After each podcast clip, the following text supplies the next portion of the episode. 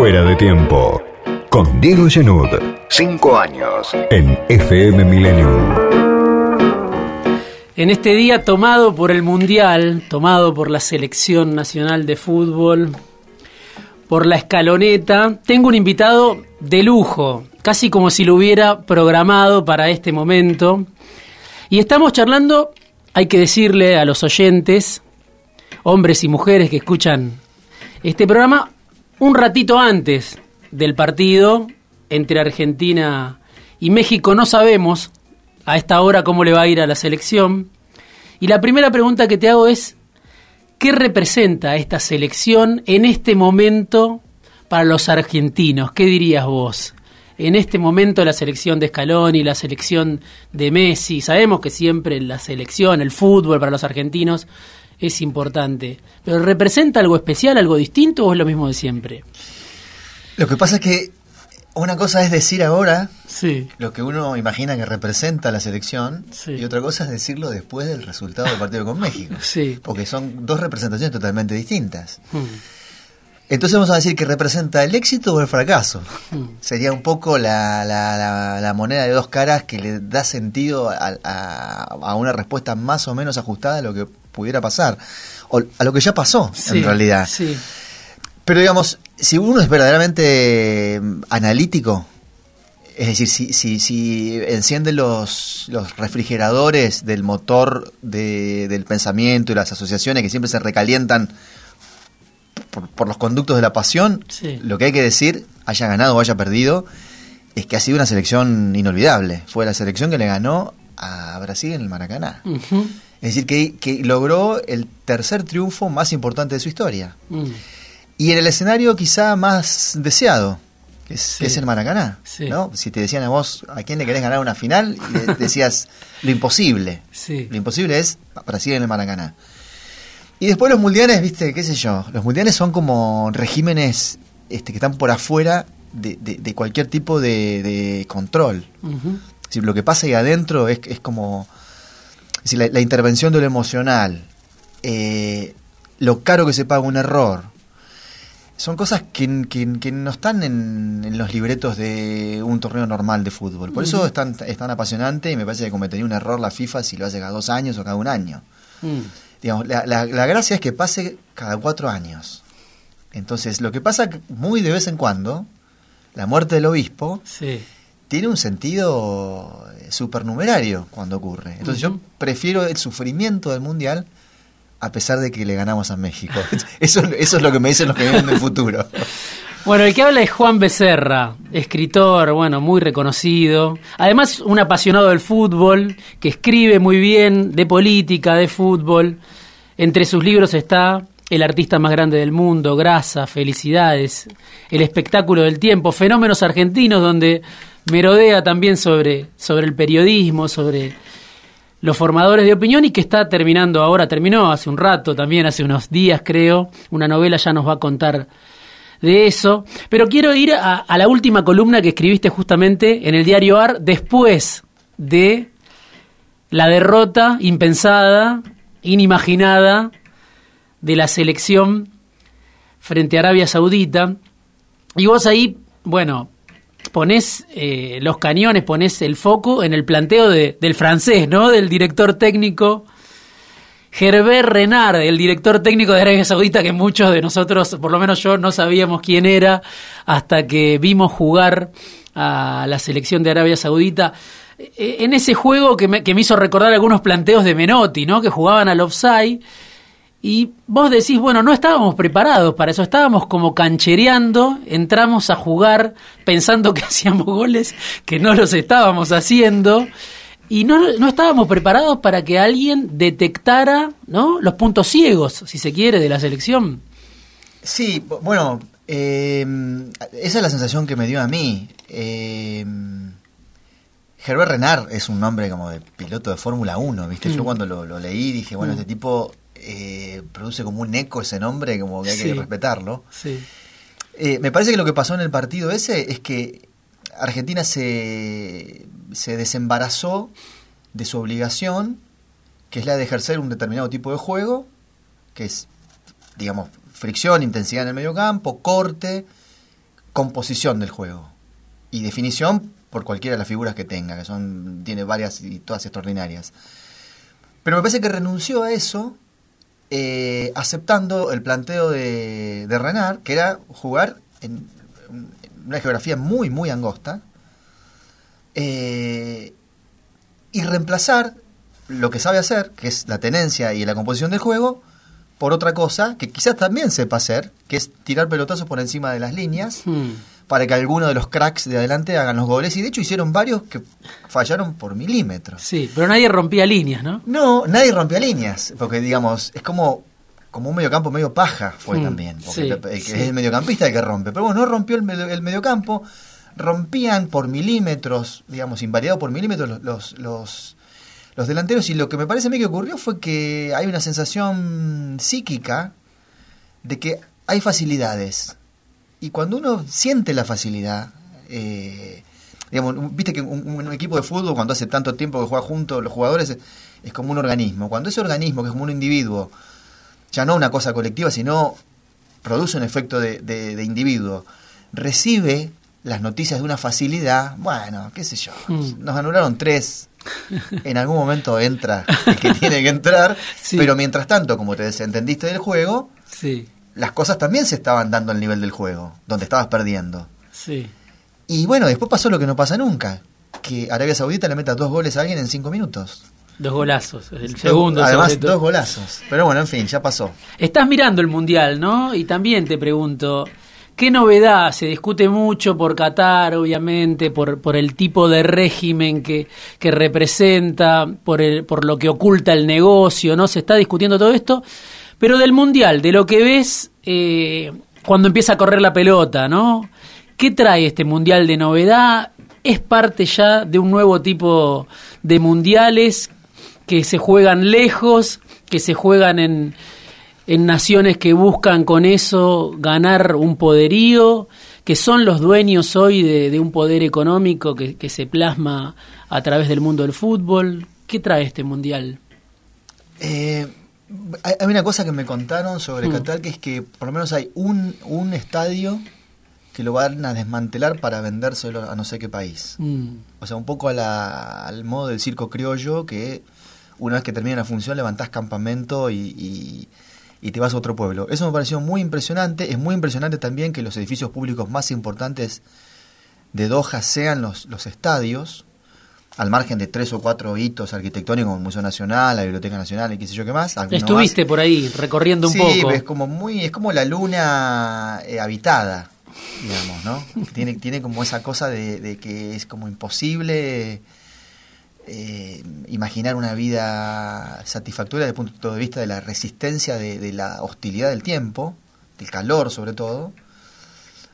Es, es como que entendés un poco, por, por las vías más indirectas, que son las de la imaginación, el conflicto entre, entre judíos y árabes, es decir, bajo la presión del desierto, bajo esa imposibilidad de vivir y de obtener algo de la naturaleza, bueno, medio que hay que matarse un poco, ¿no? Entonces, eso está como muy presente en ese mundo, pero me parece que así como hoy es Qatar para hacer un mundial, mañana será otra locación, que son como locaciones rotativas y que obedecen de manera directa a- al financiamiento, o sea, al, al que tenga la plata. Sí. Después, en cuanto al fútbol en sí, me, me llama. No es que me llama la atención, ya, ya, viene ocurriendo desde hace varios mundiales. Llegan como muy sobre el filo los planteles. O sea, llegan como, como, como parados en el estribo, Sí. con el último aliento físico, después de jugar un partido la semana anterior. Ya no hay esa especie de, de transición entre los partidos de liga que juegan los, los jugadores que después van a ser seleccionados para los mundiales y los mundiales. O sea, no hay un blanco. Es casi algo más. Ese, te, una competencia más. te bajás de un partido de la Champions o de tu liga inglesa o, de la liga argentina y la semana posterior empezaste el mundial. Entonces no hay como hay como una especie de desprecio por, por la por la preparación, por, por, por esperar ese momento, que es, que es el momento en que el hincha también de- espera. O sea, ya no existe más, me parece a mí, esa transición. Por eso llegan jugadores lastimados o se lastiman ahí. Viste que hay mucha rotura Sí. de jugadores. Y eso Sí. me parece que obedece al hecho de cómo llegan los tipos. Llegan totalmente colocados. Eh, no hay ninguna ley que diga en ese mundo que es el mundo de la economía, digamos, más espectacular, que es que como el corazón que domina el negocio, que diga, che, bueno, paren, paren un mes antes. Hmm. Antes pasaba, Sí. ahora ya no. Estamos también en estas horas con un aniversario de la muerte de Diego Maradona, ¿no? Eh, tan conmocionante, hace dos años. Y seguimos, ¿no? Eh, obviamente, la vida sigue, pero Maradona sigue como presente, apareciendo todo el tiempo, proyectando imágenes, eh, esa iglesia que, que todo el tiempo nos alimenta a través de, recuerdos, de, testimonios, de imágenes, de historias que vuelven. Y vos también fuiste contemporáneo a su éxito y escribiste una nota también hermosa en ese momento. Me acuerdo en el diario Ar que la estuve repasando antes de, de esta entrevista, el pasado puro que trae el llanto. ¿Y qué pensás vos, digo, dos años después, qué es lo que, lo que perdura con tanta fuerza de Maradona, ¿no? Porque eh, fue un- una especie de montaña rusa esa vida, ¿no? Desde, desde Fiorito hasta la cúspide, levantarse, caerse, el técnico en gimnasia, morir solo. Eh, pero ¿qué es lo que, lo que perdura, lo que lo hace imperecedero? Eh, dos años después, ¿tenemos algunos elementos para, para saber qué es? Yo, yo creo que, que fue nuestra capilla ardiente, Hmm. por decirlo así. O sea, el fuego al que le rezamos, Sí. eh, incluso, sobre todo, lo que, los que nunca rezamos. Sí. Es decir, había algo, me parece a mí, de la imagen existente de él, que era muy atractiva para depositar algún tipo de confianza. Pero no solamente de confianza en, en- en el tipo como un jugador de fútbol, sino confianza como, como, como, como en el poder humano, me Hmm. parece a mí. Sí. Obviamente después ese poder se perdió, quedó como reflejo la- las supersticiones alrededor de ese poder. Y en lo que pienso yo desde que él murió, parece joda, es en su corazón. Que viste que está en, en La Plata, en el... como si dijese un departamento de patología forense de la Mm. policía de la provincia. No, Mm. no es exactamente así, pero es un lugar así Sí. fúnebre, sórdido. Sí. Sórdido, que es un lugar que a mí me encantaría conocer para ver el corazón de Maradona. Y pienso en el corazón de Maradona como una como un campo, ¿viste? De, de acontecimientos. Hmm. O sea, deseo mucho ver ese corazón y lo que imagino es, ya sé lo que voy a sentir, digamos, Sí. mucha emoción y además algunas especulaciones vinculadas al hecho como estadístico de lo que ocurrió adentro de ese corazón. Hmm. O sea, como, como lo imagino como, como el corazón que más sintió en, en la historia de la humanidad. Y eso de alguna manera, digamos, eh, como recorte, explica, me parece, lo que yo pienso o imagino o siento cuando vos lo nombrás. O Sí, sea, sí. es como un poder humano eh, con una con un vértigo ascendente descomunal que se desplomó. Hmm. Y, es, y esa dinámica es, es un poco a todo lo que pueda aspirar una persona. Hmm. Es decir, si, si vos te dicen, bueno, ¿qué podrías hacer como todopoderoso? Como una persona, digamos, no, no como Sí, un dios, como sí. una persona. Y bueno, eso, o sea, ese dibujo, esa parábola, digamos, extraordinaria, que no, no podía, desde el momento en que se inició, no terminar en esa catástrofe pero me da la sensación de que em, yo ya estoy como desentendiéndome del análisis de Maradona. ya, no puedo más. Claro. O sea, mirá que escribí kilómetros. Sí, ¿eh? sí. De hecho, me pidieron una nota. Ahora que, Sí. que se cumplieron dos años de la muerte, dije, no, boludo, no puedo. O sea, Sí, ya está. ya yo está. lo único que quiero es ver el corazón. Bueno, podríamos hablar de todos estos temas, obviamente podríamos hacer eh, programas especiales con casi cada uno de, de los temas que estamos tratando, pero te quiero preguntar por Messi también, ¿no? Eh, el que habla hoy esta tarde en este programa de lujo que tenemos es Juan Becerra, uno de los mejores escritores que tiene hoy la Argentina. Y además es futbolero y además sabe de política, o sea que se puede De nada. se puede charlar mucho con él.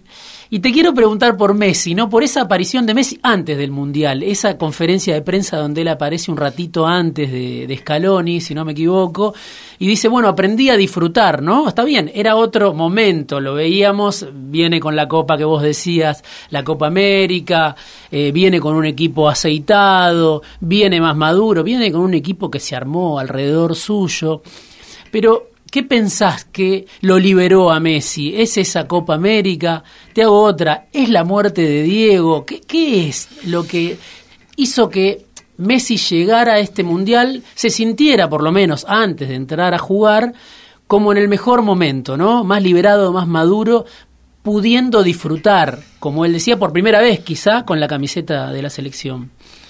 Bueno, yo creo que haber ganado, hmm. eso le sacó... Quiero decir, son tipos imagino yo, son tipos hmm. enfermos de del triunfo, hmm. son como adictos a, hmm. obtener cosas y, y sobre todo me parece a mí que se vuelven más adictos a las cosas que todavía no obtuvieron.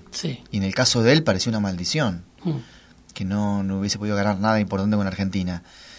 Evidentemente se sacó un peso de encima, pero yo creo que la palabra, digo, que la oración ahora disfruto, no no sé si, si, me Duró poco, duró hasta que empezó el partido con Arabia Saudita. No creo que haya que creerle demasiado, porque eso es goce puro. Mm.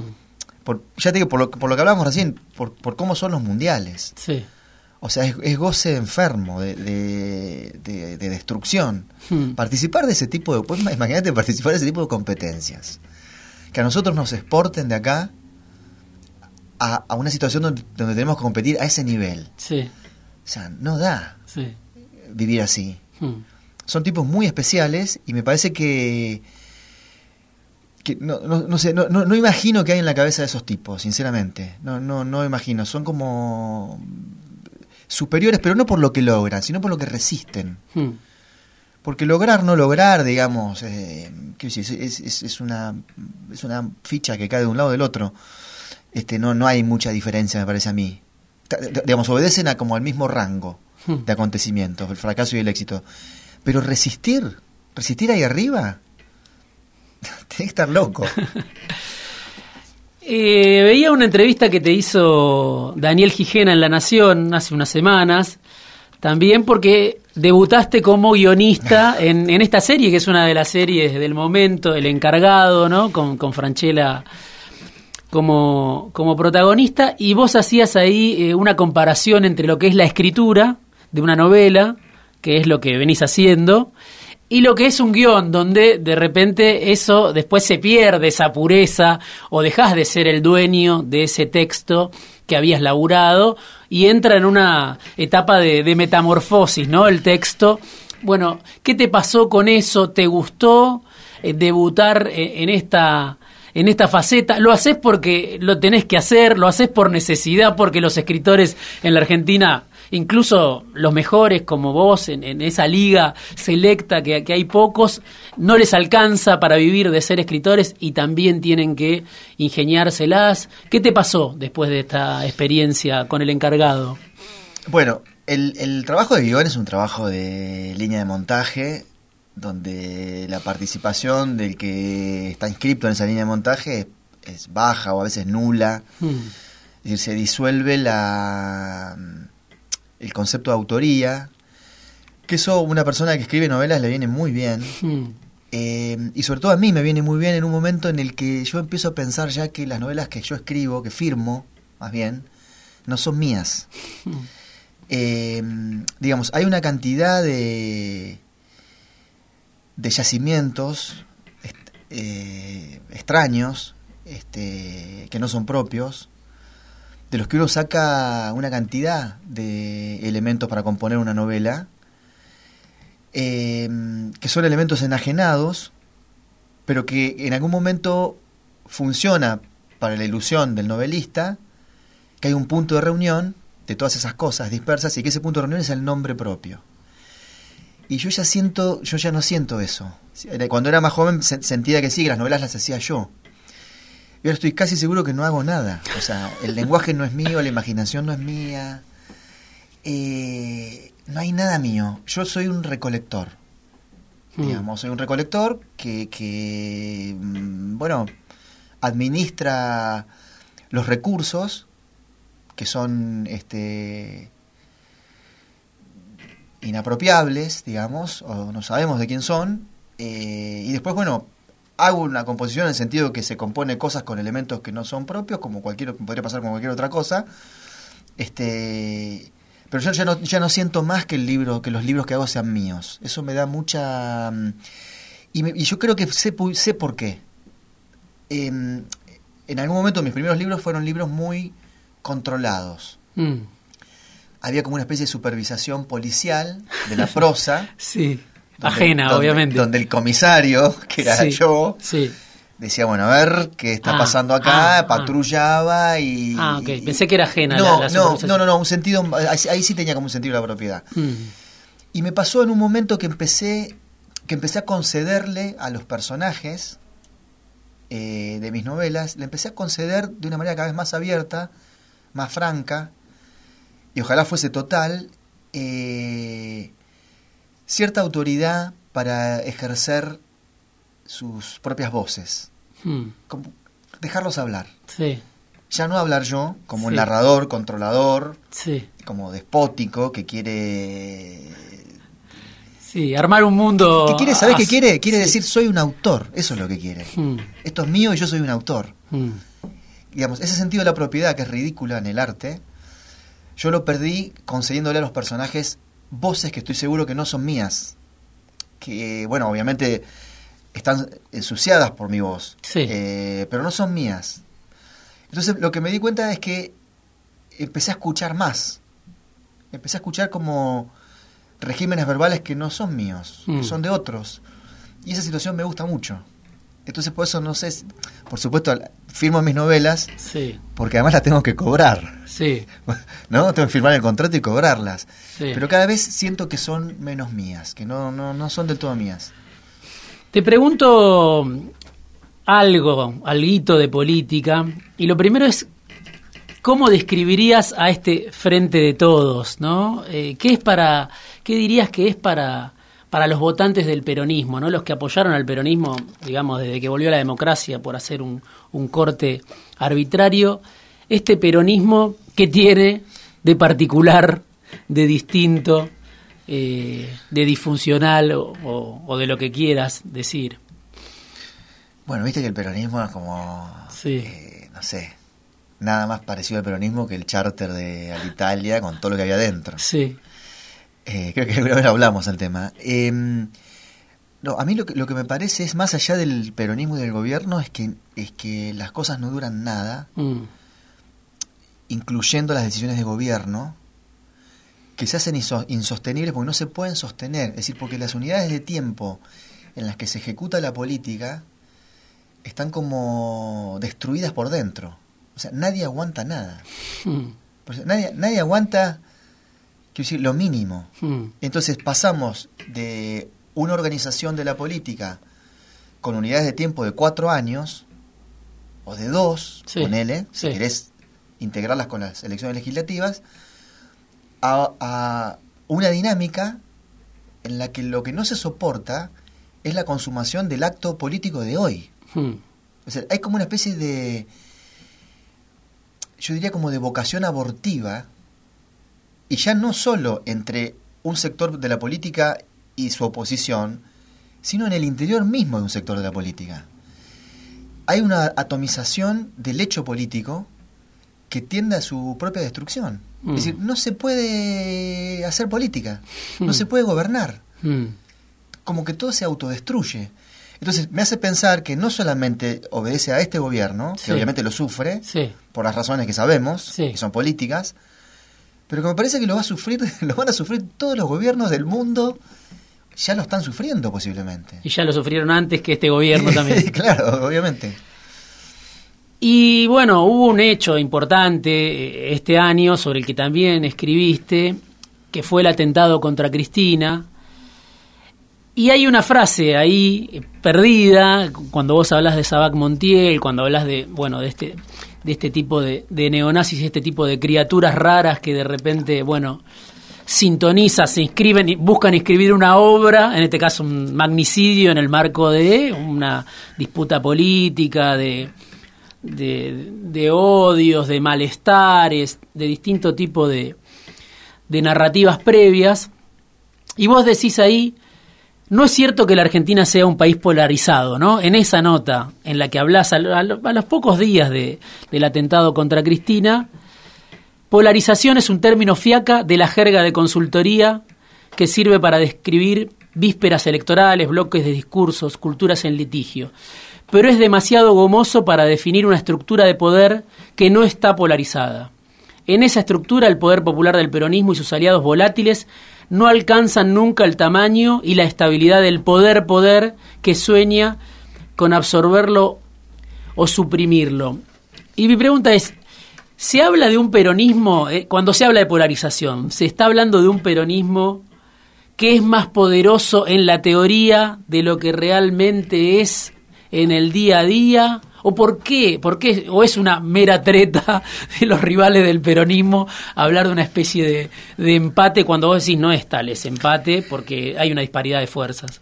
esa hipótesis que yo no me acordaba de haberla escrito de esa manera, pues nunca me acuerdo nada de lo que escribo, es un poco tuya. Te voy a decir que yo me inspiro mucho porque me parece que es una lectura muy lúcida de la Argentina, cuando vos decís que el sueño húmedo del círculo rojo es un ajuste sin conflicto, para lo cual necesita el peronismo, lo que ocurre es que lo que quiere el poder es absorberlo el peronismo. Hmm. O sea, es su fantasía y a veces, la, a veces la cumple. Es un sueño que se cumple. Según a quien agarres, cumplís ese sueño. Me parece que, que, obedece a ese tipo de, de fenómeno. Hmm. O sea que yo creo en tu, libro del peronismo de Cristina, eso está como muy desarrollado, yo diría que es la idea más desarrollada que tenés en el libro, y a mí siempre me pareció como una idea como estructural. Hmm. Quiero decir, eh, el poder quiere ajustar, ¿no? Sí. Entonces, va a ajustar con conflicto o sin conflicto y preferiría hacerlo sin conflicto porque es mejor para el poder. O sea, ¿qué, con docilidad, con docilidad. ¿Vos qué preferís? ¿Seguir haciendo guita con quilombo o sin quilombo? Es obvio. Entonces, eso es lo que, me parece que ocurre. Y la polarización es como, es como la representación en términos fantásticos de lo que ocurre en, en, en, en el aparato. En el aparato, quiero decir, en el aparato firme que sostiene lo que hay en la Argentina y que es ese poder y que está es como intocable, ¿no? Es como quién se mete con eso.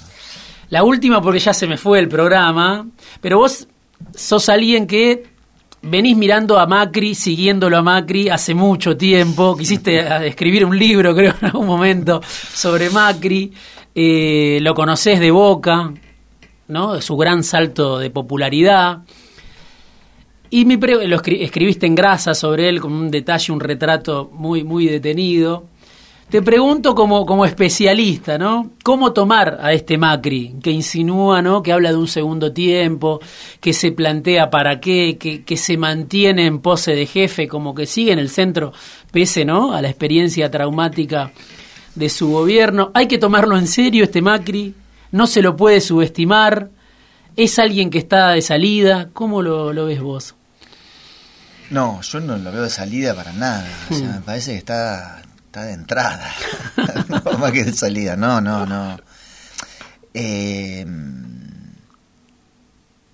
yo creo que tiene dos dones. Eh, uno, el de no entender nada. Y el, y el otro don es el de llevar el capricho a extremos, donde solamente un niño eh, con sollozo, con espasmo de sollozo, es capaz de llevar las cosas. Hmm y se confluyen esas dos fuerzas. Me parece que no va, no va a retroceder. Mm. Además, ¿por qué retrocedería? Mm. Quiero decir, vos lo ves a Macri concediéndole el poder que él todavía conserva mm. eh, a, un tercero. O sea, no, no. A, través de qué pacto, digamos, por medio de qué pacto, con, con qué necesidad, con qué contraprestación. O sea, no lo veo, lo veo como lo veo como encabezando lo, lo, que puede venir, eh, aún a costo de su propia catástrofe. Me parece Mm. que- Y por otro lado, hay que considerar también, hay que reconocer que es un político. Sí, ya O sea, a esta altura. Sí, yo creo que sí. Mm, mm. ¿Y sabes en qué me doy cuenta? Yo en la paciencia con la que él supo armar su momento. Mm, Eh, digamos, no fue un hecho aislado, fue un proceso, un proceso al que él le aportó timing. Entonces, yo creo que eso hay que respetarlo, me parece, ¿no? O sea. Y después está también la cuestión de qué es lo que se le solicita a un gobernante hoy en la Argentina. Y hay sectores bastante amplios de la sociedad que lo que quieren es Mm. leña, ¿viste? Sí, Eh, leña en todos los niveles. Sí. Eh, y, él es un poco la garantía de esa leña. mm, Aparte, es una garantía que no da con el perfil de outsider que, que podría dar mi ley. sí. Entonces, me parece que, que, que es un candidato de época, mm. me parece a mí. Después hay que ver, pero me parece que es un candidato de la época. O sea, si sos un poco nazi, Sí, si, si no te gustan los negros, sí, eh, si, si reunís cuatro o cinco cosas así en esa dirección, bueno, no sé si tienes a alguien mejor que te represente. Alguien del poder, ¿no? Cuna de poder también. Sí, Genes. después, yo, yo imaginé que este 2023 iba a ser como una interna de de menemismos, Mm, digamos, ¿no? El men- eh, por decirlo así, el menemismo nuestro Sí, contra el menemismo de ellos, por Sí, decirlo en sí. términos de, de la jerga en la que se usan ahora las discusiones políticas. Y capaz que algo de eso hay, ¿viste? Mm. Es decir, en, en qué medida se, se dirimen eh, la simpatía por un ajuste que tenga cierto grado y otro que sea, que sea más gradual o que sea más, más, más incruento y otro que sea como a rajatabla. ¿Qué sé yo? Veremos. ¿Se puede saber el nombre de tu próxima novela? Eh, es que todavía no tiene Ah, nombre. bueno, sí, sí la que es una- esperamos, la sí, esperamos. esperen, esperen. Para marzo. Para marzo, sí. Juan Becerra, gracias Juan. No, por favor, diga. Escritor, autor de, de una serie de libros muy importantes. Bueno, lo escucharon charlando de fútbol, de política y esperamos la próxima novela por Seix Barral, que te publica Por seis barral. Si no retrocede, seis barral. Juan Becerra. Un lujo esta tarde en Fuera de Tiempo.